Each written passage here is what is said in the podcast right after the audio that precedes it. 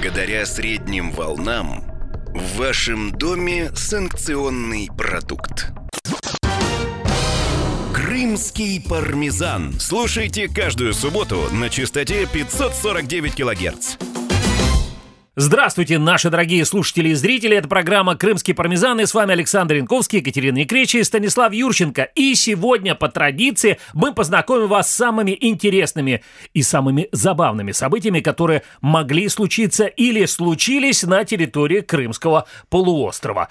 Итак, с чего мы начнем, Станислав? Более миллиона туристов отдохнули в Крыму с начала года. Как вам такой заголовок? А именно об этом пишут крымские СМИ. Все дело в том, что э, Стоп, так стоп, заявил стоп, им. стоп. Нет, не так, не так. Этот заголовок надо давать так. Э, Крымским чиновникам привиделся миллион туристов. Вот так, наверное, А будет почему правдиво. сразу привиделся? Давайте ну не- что это такое? Давайте, вот, Стас, нет, расскажи давайте новость. конкретизировать. Не крымским чиновникам, а конкретно одному, а, так называемому российскому министру курортов и туризма Республики Вадиму Волченко. Я процитирую его. По на 22 мая с начала 2019 года в Крыму отдохнули 1 миллион 58 тысяч туристов. Это снова прирост по отношению к прошлому году.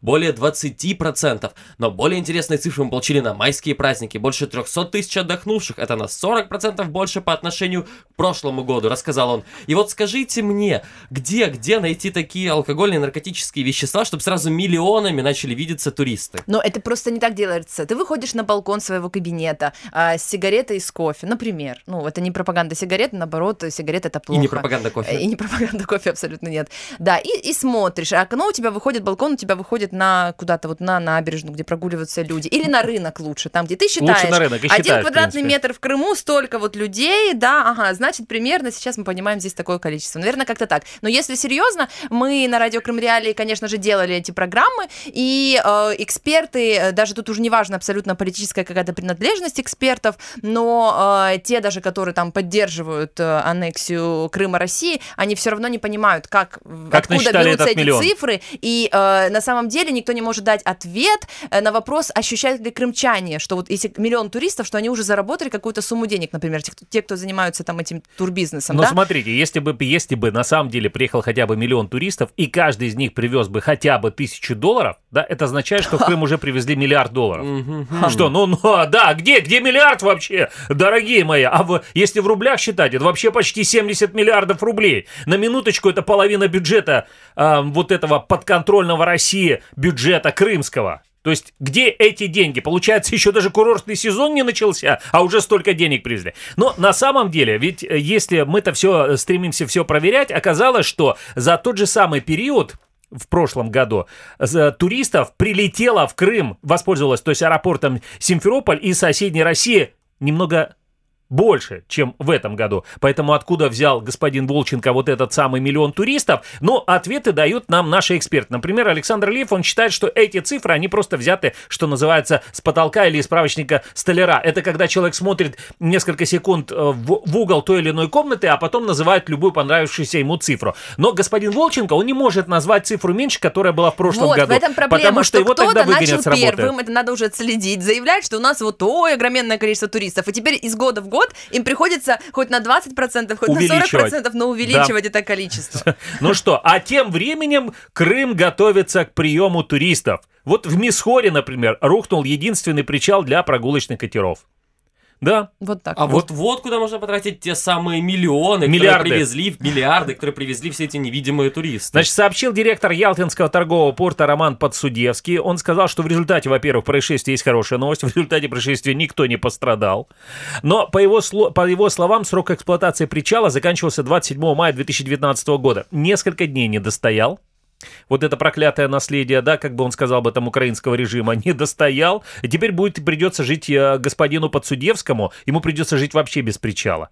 Но поскольку причал в Мискоре, как и остальные на Южном берегу, включен в федеральную целевую программу, значит, к данному причалу пришвартовывались прогулочные корабли, которые делали вот всякие поездки по Южному берегу Крыма, в том числе при, при, приплывали к э, Ласточкину гнезду, насколько я так понимаю, да, вот по этому маршруту.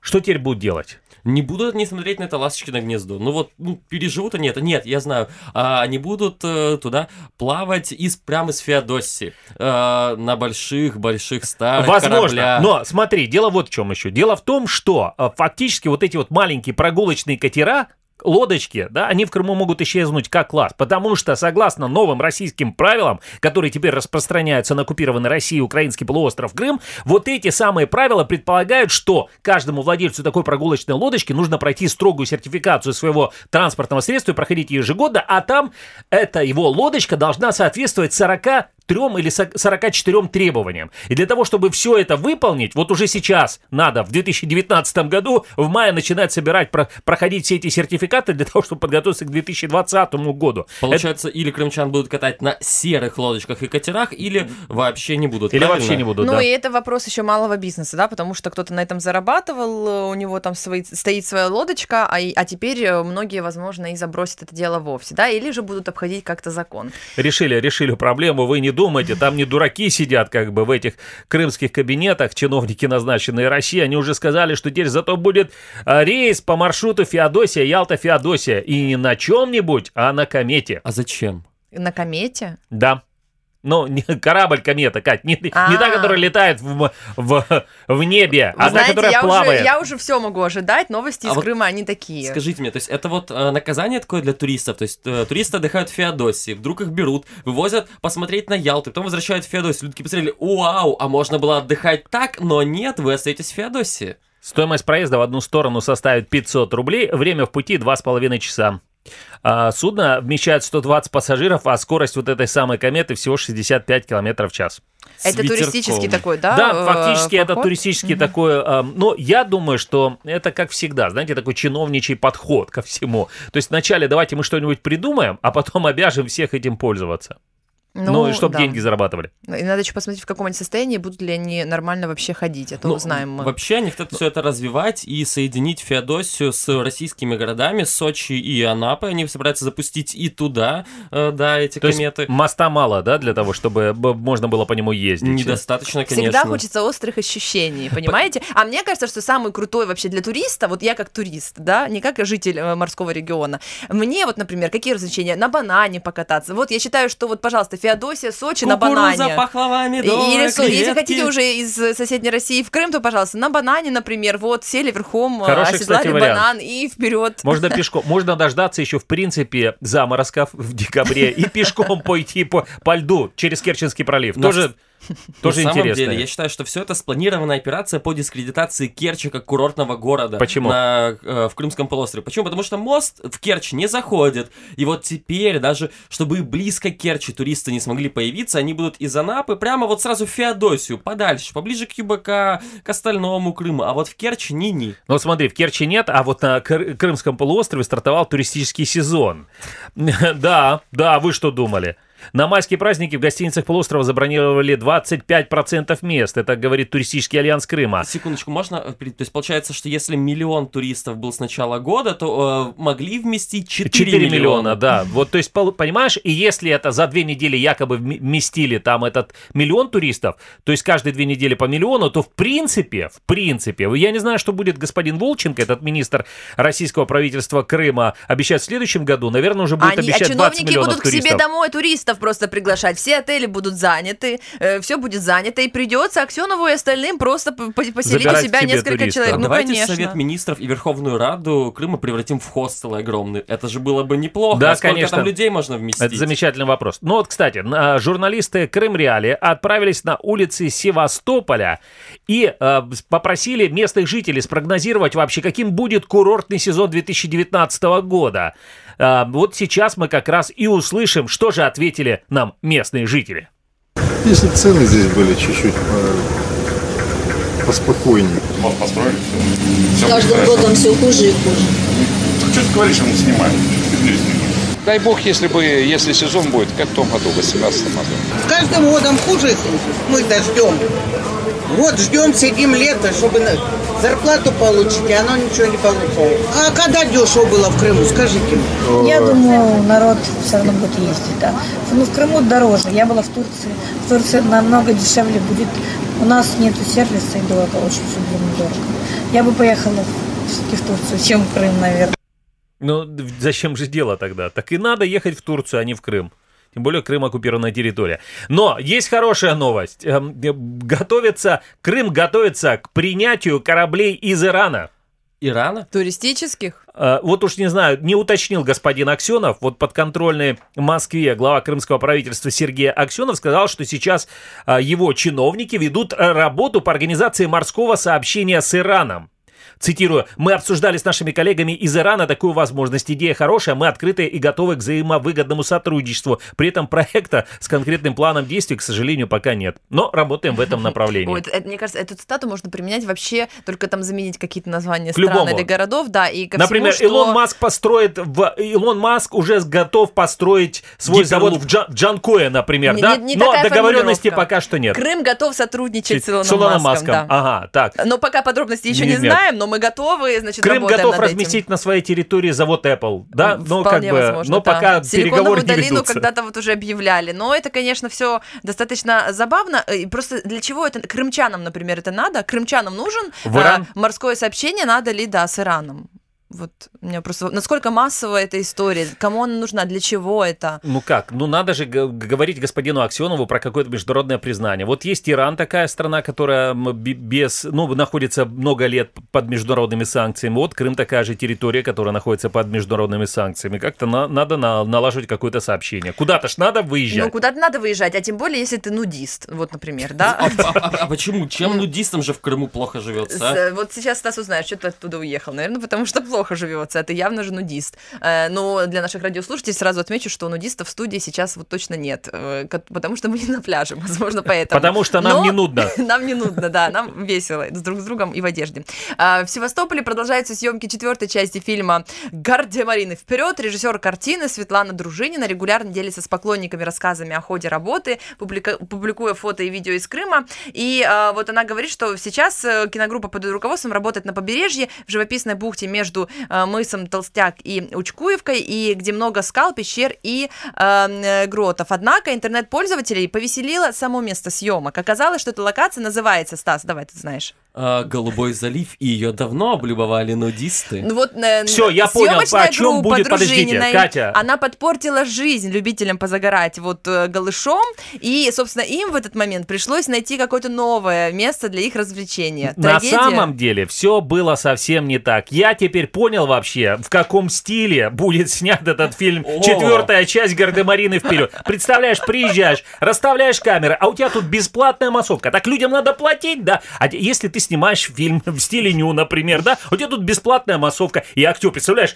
а, Боярский в одной шляпе, да, как бы, и Гардемарины вперед. Я знаю, Кстати, господин... съемки. В Коктебеле, да. явно. А, смотрите, кстати, господин Боярский, очень местные жители тоже жаловались. Человек, ну вот приехал, это же звезда Советского Союза, можно так сказать. Вообще мечта, мечта, вот такая вообще звезда-звезда, звез- звездовая.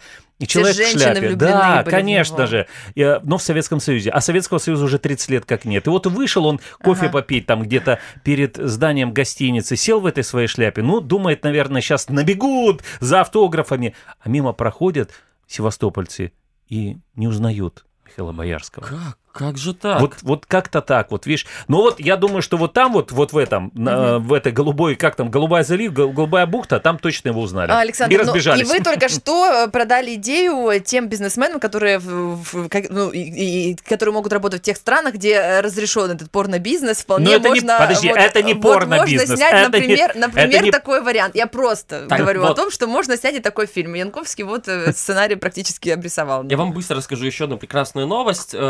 Это типичная крымская новость. Проект яхтенной марины в Балаклаве подорожал, как вы думаете, во сколько? Всего лишь в два раза. По итогам аудита стоимость проекта Центра туризма в Балаклаве с яхтенной мариной увеличилась до 7 миллиардов рублей, заявил российский э, губернатор Севастополя Дмитрий Овсейников. И как он пояснил, немного разведя руками, о том, что для объектов федеральной целевой программы это вполне обычное дело. А это значит, что э, из российского бюджета идут деньги, а потом увеличивается, эта сумма увеличивается, они Это значит, осваиваются и вот есть осваиваются. Три с половиной миллиона рублей, которые можно распилить. Зачем их пилить, если можно распилить 7 Семь. миллионов рублей? Тогда у меня это логичный вопрос, почему не 21? Ну, не, не А мы- нужно же повышать сразу в 5 раз. не миллионов. Стас, А. не миллионов, миллиардов рублей. Там миллионами уже никто не считает на самом деле. Прошу прощения, это были миллиарды, да? Миллиарды Я- я- я рублей. не привык к а вот если мы посчитаем цифрам. миллионами, то миллионами это зарабатывает э, губернатор Севастополя, назначенный России. Вот Дмитрий Овсяников, согласно официальной декларации, его доход составил всего 2,5 миллионов рублей. Можно,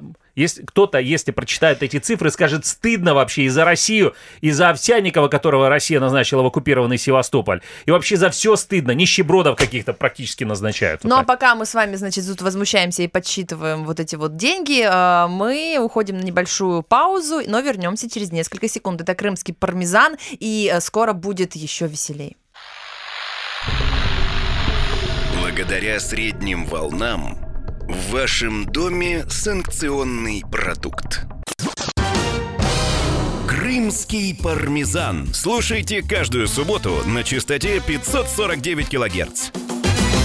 Крымский пармезан, я Катя Негречи, Александр Янковский, здесь еще со мной и Стас Юрченко, и мы каждую неделю радуем вас новостями из Крыма. Это самые правдивые новости из оккупированного Крыма.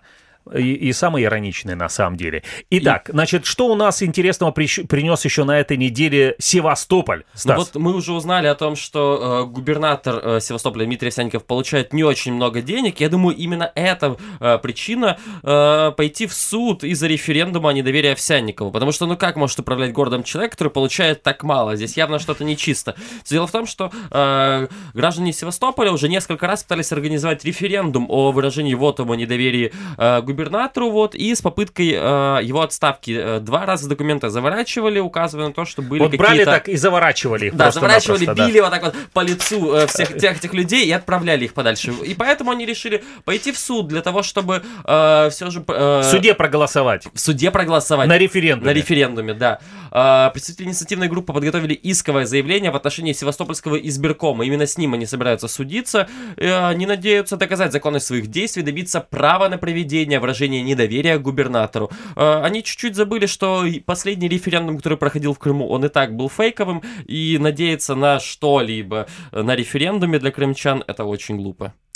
И Еще новости из Севастополя. Значит, в Севастополе российские военные хотят забрать участок у моря близ мыса Херсонес, а вот местные жители почему-то против. Их спрашивали? А, Интересно, да. Ранее там землю под воинскую часть Россия арендовала Украины. В 2011 году Горсовет Севастополя отдал 3 гектара на территории воинской части в аренду частному предприятию для строительства пансионатов. Я на самом деле думаю, что это не совсем так, потому что все это территория города. И вот э, речь вообще на самом деле идет практически о 200 гектаров.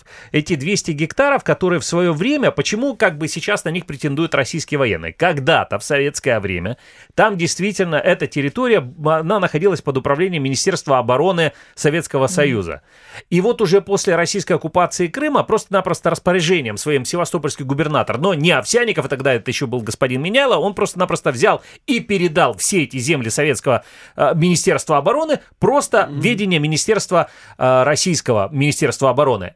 Но оказалось же, что вот за те 30 лет, когда с того момента, пока Советский Союз развалился, на этих территориях возникли дома, дачи, там пансионаты, отель и так далее.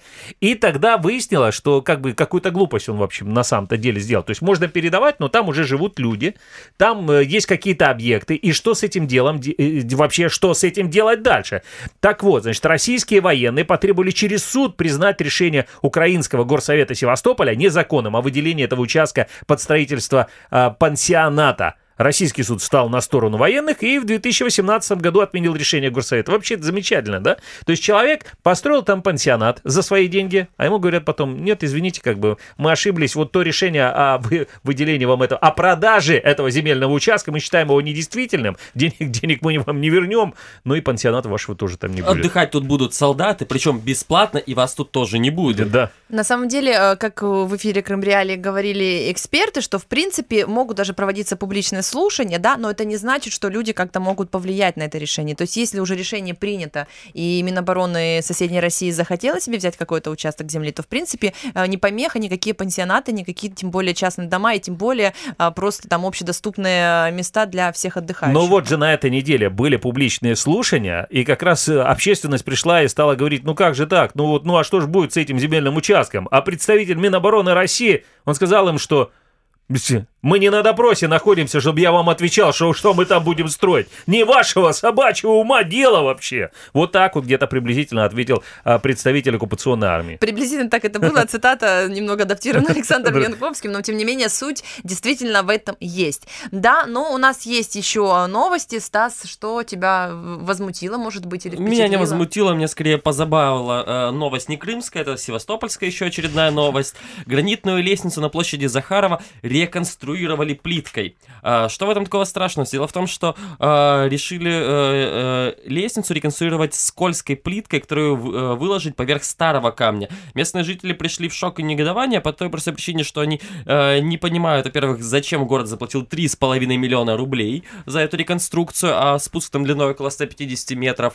А, Подожди, то есть местные жители негодуют, почему, например, не заплатили из их налогов не, три, не 3,5 миллиона, а, например, 35 миллионов рублей? Почему Или так мало 3,5 вообще? миллиарда, Или например. 3,5 миллиарда? Да, э, местные жители уверены, что э, зимой плитка будет очень скользкой и будет приводить к травмам. Но это, может быть, их не так сильно волнует, как то, что эстетический вид этого покрытия э, нарушает исторический облик этой лестницы. Я процитирую. А Мес- российские триколоры не нарушают эстетический облик? Не нарушал и раньше, еще до аннексии Крыма, в Севастополе их почему-то было очень много. Поэтому так а я что тогда? Ну это идет в пли... Это, в... это знаешь, такой стиль вообще. Трикол... Триколоры, и вот какая там плитка поверх гранита. Это Послушайте стиль их такой. возмущение. Лестница сделана из диорита. Это крымский материал. Это просто гордость даже с северной стороны. А это какое-то безздравство, отмывание денег. Это что, баня какая-то? Это уродство. Возмущаются местные жители. Вот так вот. Вот представляете вообще, какие возмутительные местные жители. Для них делают на самом деле прекрасную Плитка, творческую... могли бы просто вообще снести эту лестницу нафиг, а всех жителей бы вы высели вообще за территорию города и сказали бы вообще здесь будет военная база, никакие нам здесь жители не нужны. Им позволяют жить в городе, а они еще чем-то недовольны. Им еще позволяют даже возмущаться. Это Им прям и хлеба, и зрелищ дают. Молча. Слушайте, Стас, а вот э, ты знаешь, есть такая, и, Кать, знаете, есть такая дорога, ее, ее построили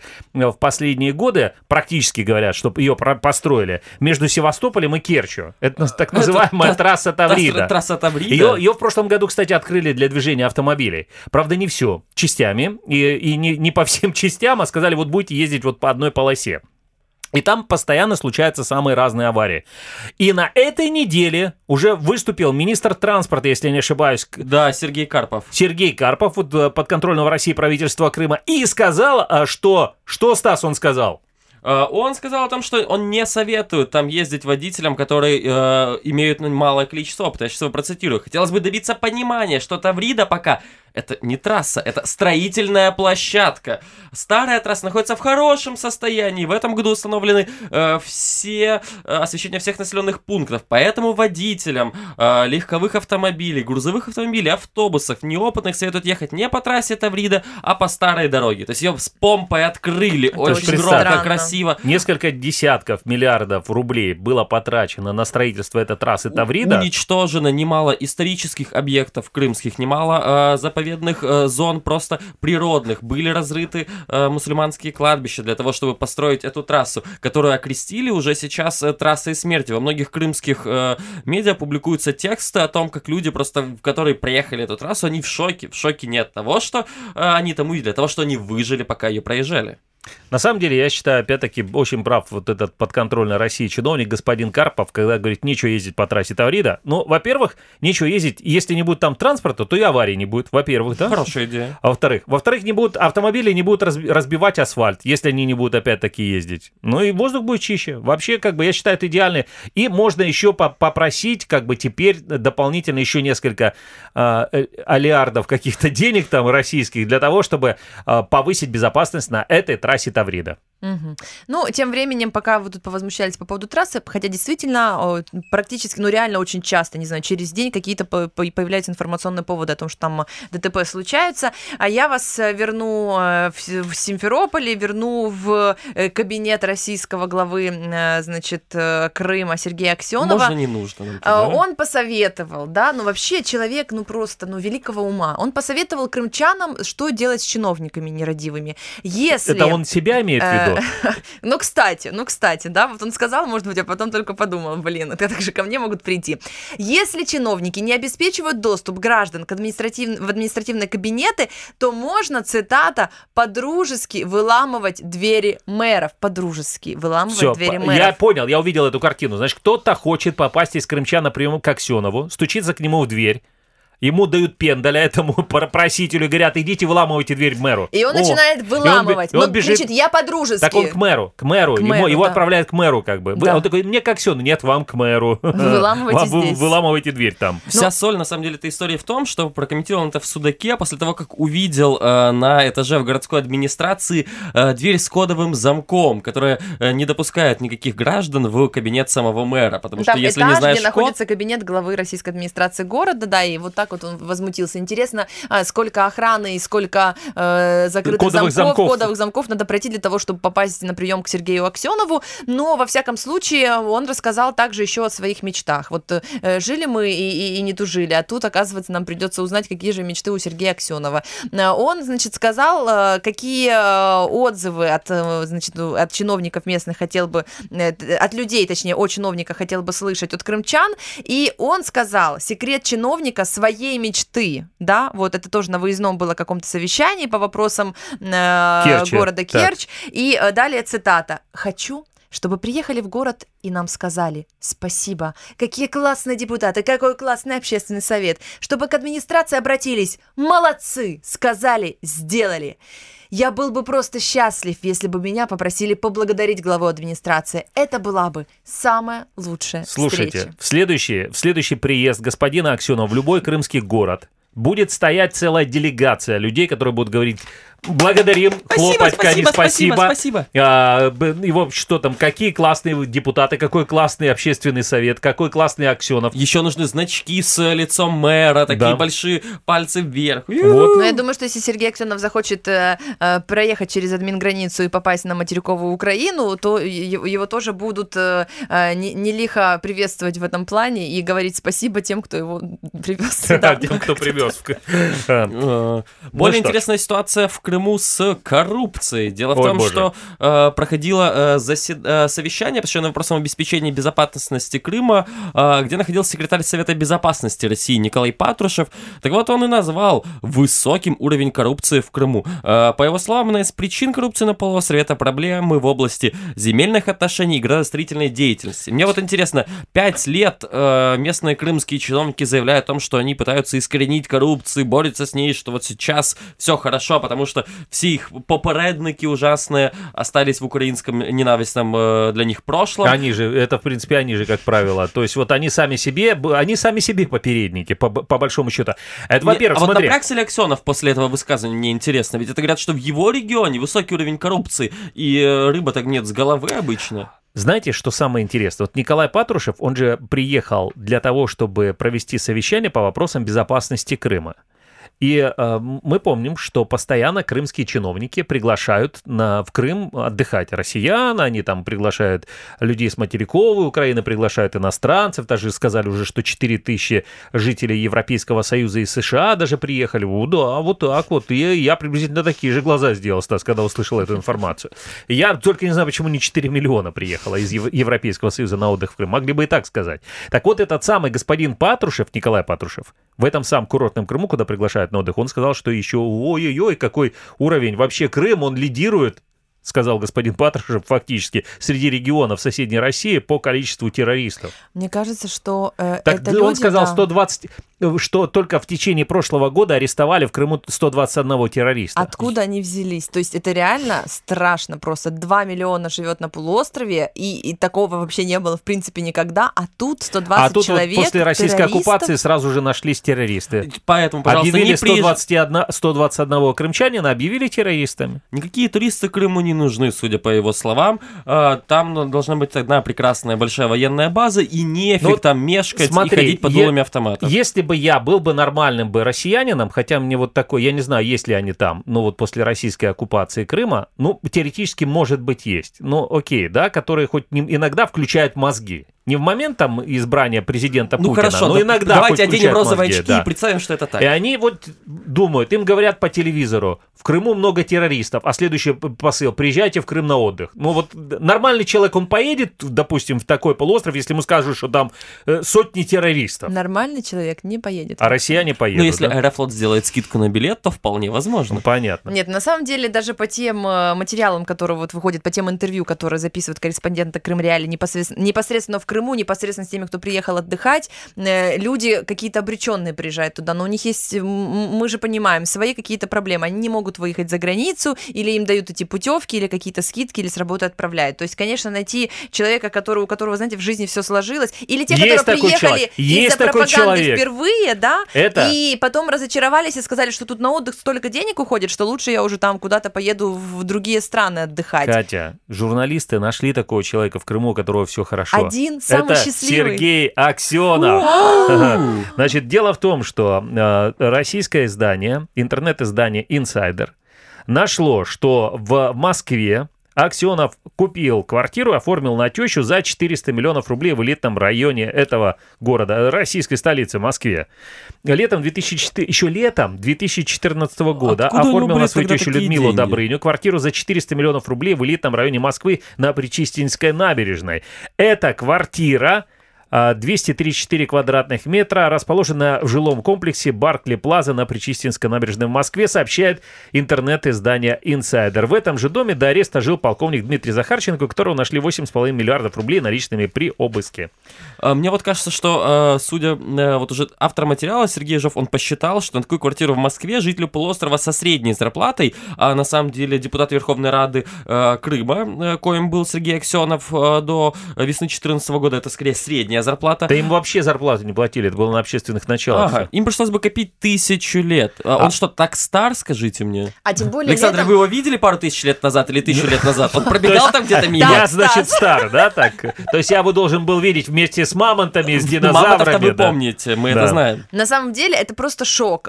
Шок, потому что, во-первых, это лето 2014 года, да, казалось бы, когда просто Казалось бы, еще совсем недавно. менялись, непонятно, что вообще происходит э, в Крыму, то есть такая сложная ситуация, но человек, э, совпадение не думаю, но как-то вот определился, и как-то у него все сложилось. Он В квартиру в Москве решил А, теще купить. Смотрите, дело в том, что вот в 2014 году, тогда по сообщениям России, э, кры- э, украинских, извините, правоохранительных органов, а, по, э, по- в отношении Аксенова было несколько расследований, и тогда было стало известно, что он должен несколько миллионов украинским, ну, самым разным структурам. То есть откуда у него взяли сразу 400 миллионов рублей тогда, это, это для меня, конечно, загадка большая. Большой вопрос, да? Надо, Ну, чтобы Николай Патрушев пошел, ты и проверил. Раз уж он ищет Может, у коррупцию в кого-то есть тысяча лет в запасе, э, и он готов, конечно, копить на такую квартиру недешевую, не то что недешевую, а шикарную квартиру в Москве, но, тем не менее, Смотрите, мы есть возвращаемся в Крым. да, есть же интересный рецепт. Вот, например, у российского министра промышленной политики Крыма Андрея Васюты, у него просто-напросто, у него жена богата. Она предприниматель. Она заработала за 2018 год более 112 миллионов рублей. Сколько? 112 миллионов рублей. Это ж Это очень почти 2 много. миллиона долларов, да. Об этом говорится в декларации крымского чиновника, и в котором указываются доходы его жены. Вот так вот. А с вами Крымский пармезан, и мы, э, конечно же, говорим о том, что происходит в Крыму, и выбираем самые интересные новости, и иногда веселые, иногда не очень, но, тем не менее, все это достаточно иронично выглядит. Мы продолжим через несколько секунд, поэтому оставайтесь с нами. Благодаря средним волнам в вашем доме санкционный продукт. Крымский пармезан. Слушайте каждую субботу на частоте 549 килогерц. Крымский пармезан снова с вами. Станислав Юрченко, Катерина Некречи и наш великолепный Александр Янковский. Всю прошлую неделю мы искали крымские новости, которые могут вас удивить или рассмешить. И вот наш последний блок. Мы начнем с такой интересной давай, новости. Давай это, это начнем так. Это даже не новость, собственно говоря. Это у нас сейчас будет страничка прекрасного. Или там э, программа для любителей для библиофилов, вот так вот. Библиофильские новости на Новости крымском Крым пармезане. Дело в том, что мы хотим поздравить, фактически хотим поздравить главу э, подконтрольного России Крымского парламента Владимира Константинова. Ура! Вот э, фанфары звучат. Фактически с тем, что он вот встал на такую непростую стезю писательства. И вот он уже э, написал свою вторую книгу. Вторую книгу. Вторую книгу, да. И, Человек, который не может как-то долго выразить, отвечать, свою, выразить, выразить свою свое мысль, мнение, написал уже вторую книгу. А Завидую. так часто бывает, Катя, знаешь, что человек не может выразить мысль, а вот как только начинает писать книгу и не может уже остановиться. То была у него первая книга, а теперь вторая. Значит, теперь Владимир Константинов презентовал свою книгу, которая называется «Пройти свой путь. Точка. Крымская весна. Двоеточие. Пять лет спустя». Об этом он написал, опять-таки, смотрите, написал снова Владимир Константинов на своей странице в Фейсбуке. Теперь цитата. «Представил сегодня свою вторую авторскую книгу «Пройти свой путь. Крымская весна. Пять лет спустя». В издании собраны наиболее яркие фотографии, которые демонстрируют преобразование Крымского полуострова, а также уникальные объекты, созданные за прошедшие пять лет. Я не Так видел он эту книгу. написал, или или он свои фотографии. фотографии, селфи свои выложил? Даже не свои, скорее, а чьи-то. Ну, слушайте, не надо завидовать, Станислав Юрченко. Как бы. Да, вот... А, вот- а что вот я, я не понимаю, если вторая книга написана, да, и, наверное же, ну вообще там писать словарный запас, какая-то мысль и прочее, а первая его книга в семнадцатом году, которая была опубликована, называлась «Пройти свой путь». А вторая книга называется «Пройти свой путь. Точка. Крымская весна. Пять лет спустя». пять лет спустя. да. Ну, то есть... То есть тогда Третья он- книга, давайте, как будет называться третья Пройти книга свой путь. Крымская Десять весна. лет спустя. 10 лет спустя. Не, можно, в принципе, Крымский каждый год мост. издавать. Можно каждый год издавать. 6 лет спустя, 7 лет спустя, 8 лет спустя, 9 ну, лет спустя. тогда название будет уже не вмещаться на обложке к пятому или шестому Цифрами году. можно писать 10. Вообще, мне кажется, меньше надо общаться с Натальей Поклонской, поэтому вот с кем она, видно, пообщается хорошенько, тот, значит, садится и сразу и, и книгу писать. Может, вот. она его покусала? Это заразно, оказывается. Ну, там уж как было, мы, конечно, не узнаем. Хотя было бы интересно. Вот об этом бы написали книгу, кто кого там Но покусал. новости придорожных э, кафе, ресторанов. И, в принципе, я вам скажу, вот я теперь начинаю понимать вообще, для чего многие российские автомобилисты едут в Крым на отдых, вообще как российские автотуристы. Дело в том, что ам, жители Симферополя обнаружили кусты марихуаны в двух километрах от Симферополя, просто не где-то там, где-то в лесу или в поле, а на обочине объездной дороги. Вот, Вот. знал, что нужно было лучше прятать, а? Конечно, но, видишь, вначале, вначале они подумали, что это дикорастущая конопля, но в Крымском университете имени Вернадского выразили мнение, что это не дикорастущая конопля, популярная в Крыму. По внешнему виду она похожа на культивированное, то есть на культурное растение. Сосру- Сотрудники правоохранительных органов, в свою очередь, советуют гражданам сообщать в полицию даже о небольших площадках дикорастущей конопли. Вместе с тем найденную марихуану полицейские не уничтожили. Интересно, почему. Кто у кого бы рука поднялась-то? Дело в том, что, А что они с э, ней сделали? вот Там эти описано? полицаи заявили, что незаконное растение, произрастающее на территории предприятия организации, должно быть уничтожено силами землевладельца. То есть представьте... Кури, сволочь, Нет. пока все не скуришь, не уйдешь. Представляете, то есть вот э, если у вас где-то полисадничек какой-то, да, у вашего предприятия, и там растет такие уже заросли конопли, то полиция, получается, ничего сделать не может, да, она только должна прийти и сказать, уничтожьте, пожалуйста. Ну, Курите. пожалуйста, ну, уничтожьте это, И да. будет сидеть и смотреть, да пока последний косяк не исчезнет, нет, никто не уйдет оттуда. Катя, расскажи, пожалуйста, нам вот про это послание ФСБ. Я знаю, ты делала, на, по-моему, программу на эту, Э, на этой неделе. да, Ой, это же Конечно было же. как раз во время заседания этого самого Патрушева, да? Э, Значит, э, что случилось и что за послание ФСБ? Это утром 21 мая на фасаде э, дома номер 11 в Симферополе по улице Александра Невского.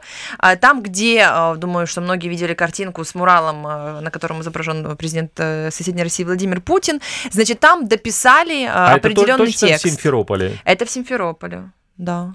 Это Э, там- как раз таки там- рядом с э, не главпочтампом, это вот как идти с улицы Пушкина в Так. сторону э, Салгира, и там был э, э, телеком как раз. Ага, хорошо. Надпись так. появилась э, такая, да, э, такая трафаретная надпись. ФСБ, давай поиграем, теперь твой ход с Н-У-К-А. Вот так вот. Вот Ага. такой вот э, дерз- дерзкий Давай вызов. поиграем Е2, Е4. То есть, типа, как бы А, такое... Да, да, да. Это С- открытый дебют в шахматах. Смотрите, э, тут в- история еще в том, потому, э, что на себя взяли ответственность э, за вот это вот, за это послание. э, Некий э, телеграм-канал, даже телеграм-партия, они себя называют «Суверенный Крым». И э, они ранее были неизвестными до этого, да. После этой информации подписки в их телеграм-канале увеличились, э, как они сообщали. И вот, э, значит, э, вот это граффити высотой 100 сантиметров, шириной 150 сантиметров нанесли на мурал с изображением Путина рано утром во вторник. После этого инцидента дом окружили сотрудники правоохранительных органов. Э, К обеду э, это граффити уже исчезло. Мы связывались, Крымреале связывались вот с вот этими вот организаторами. Они нам объяснили, у нас есть новость на сайте, плюс на радио мы тоже делали цитаты для того, чтобы было понятно вообще их, их позиция, кто они такие. Но мы не знаем имен, фамилий и, и прочего, да, и поэтому многие эксперты высказывались, в том числе и э, украинские эксперты, э, силовики, что, в принципе, э, это опасно вступать, может быть, даже в такие какие-то общества, потому что непонятно, может быть, даже ФСБ сами сделали такую провокацию для того, чтобы там люди подписывались, как-то связывались с ними, и, возможно, люди, которые разделяют эти идеи, да, но это может быть ловушка ФСБ. В общем, Катя, очень странная, бы ты- загадочная история. Если бы ты знала, сколько до 2014 года на территории полуострова было идиотов, которые всерьез воспринимали книгу господина Аксенова, не, не этого Аксенова, да, писателя Аксенова «Остров Крым», и которые всерьез э, как-то мечтали там о том, что Крым сможет стать независимым государством. Ну, такие люди было, их было достаточно много.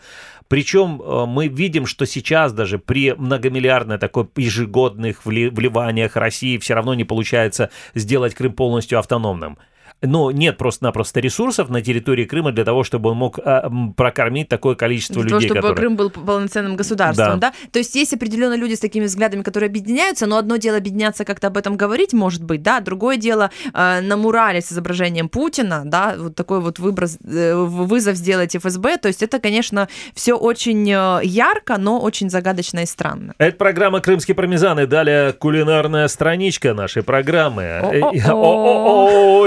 Э, вы знаете, где самые, оказывается, самые вкусные пирожные булки в, в соседней России? В соседней России? Да, не Да, угадаете. Даже, даже не задавалась Не- таким вопросом, если Не честно. угадаете, в Ялте, оказывается. Они Да. включили, россияне включили а, а, город на оккупированном полуострове. Этот город называется Ялта, где не только жилье у моря недорого, но, оказывается, теперь еще и лучшие пирожные и булочки. Вошел город Ялта в российский топ-3 городов с самыми вкусными пирожными и булочками. Об этом сообщает российский сервис бронирования жилья для отдыха twill.ru. Вы представляете, что если ялтинские пирожки и булочки вошли туда как самые пирожные, извините, и булочки, как самые вкусные, то что же они тогда продаются в других городах? Я вот думаю, да, то есть э, включили в российский рейтинг, и, и Ялта вошла в тройку. И неужели так много вообще людей, которые ответили, да, отвечали, они прям вот действительно ели эти пирожные булочки? Ну, в общем, это все странно и настолько действительно печально для страны. Все логично. В Ялте просто все остальное настолько дорого, что все, что ты можешь себе позволить, это пирожок. И когда ты ходишь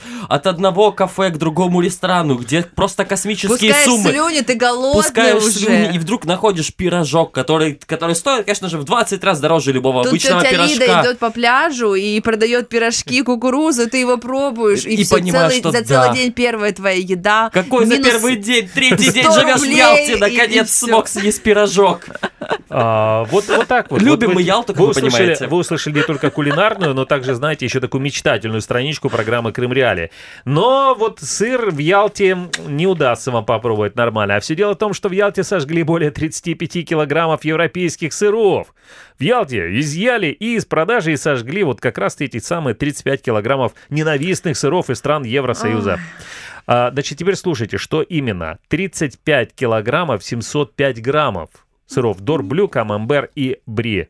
Вот нельзя такое говорить людям, которые еще не пообедали. Вдруг наши радиослушатели еще не ели. А вы вот понимаете, вот что, им эти, рассказываете. что эти сыры в Ялте, они, возможно, были для того, чтобы там, э, значит, э, были самые лучшие пирожки. Пирожок, например, с дурблю, вот. То есть, а теперь сожгли эти 35 килограммов э, санкционных сыров, и теперь пирожки не будут такими вкусными. Я пред- предполагаю, что вот эти пирожные и булочки, они такие вкусные, потому что там вместо сыра используется какой-нибудь российский сырный продукт, в котором нет вообще сыра, который сделан из пальмового молока.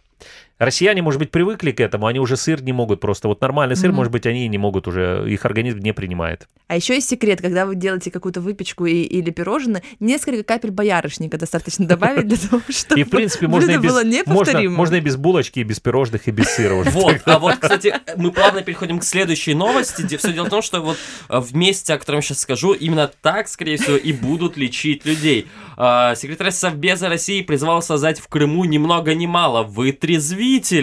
А, Я процитирую господина Патрушева. Криминальная статистика свидетельствует об увеличении количества правонарушений в состоянии опьянения. Данный вопрос особо актуален в связи с начинающимся курортным сезоном. Посему я беру свои слова обратно. Не нужно Совет Министров э, э, Что с ним Крыма нужно- нужно и делать? Верховную Раду переделывать в хостелы. Давайте из них сделаем вытрезвители. Как, так как пьянствующих людей много, помещение должно быть большим. Супер. Это логично, кстати, Стас. Во-первых, за пребывание в отрезвителе можно денег взять намного больше, чем за пребывание в хостеле, а тем более за пребывание, ну или там за пребывание в отеле. Да. Ну да, да. А человек идет, представляешь, по улице, такой, как вам вообще в Ялте? Он такой, замечательно. Там все, видим, он пьян как бы. Раз сразу как бы забрали и вытрезвитель его. Ходит в Симферополе с улыбкой, сразу вытрезвитель, точно. На Ну что? самом деле, э, я должна сказать, что э, несмотря на то, что в соседней России, вот как мы видим в аннексированном Крыму, сжигают э, сыры, крымский пармезан никогда не пострадает, потому что, потому что он такой вот стойкий, мы его бережем и охраняем, и А делаем его это... аромат передается с помощью радиоволн. Да, и и это мы только чудесно. нервные клетки наших нелюбителей. Это была программа «Крымский пармезан». Встретимся с вами через неделю. Александр Янковский, Екатерина Некречи и Станислав Юрченко. Желаем вам всего самого доброго.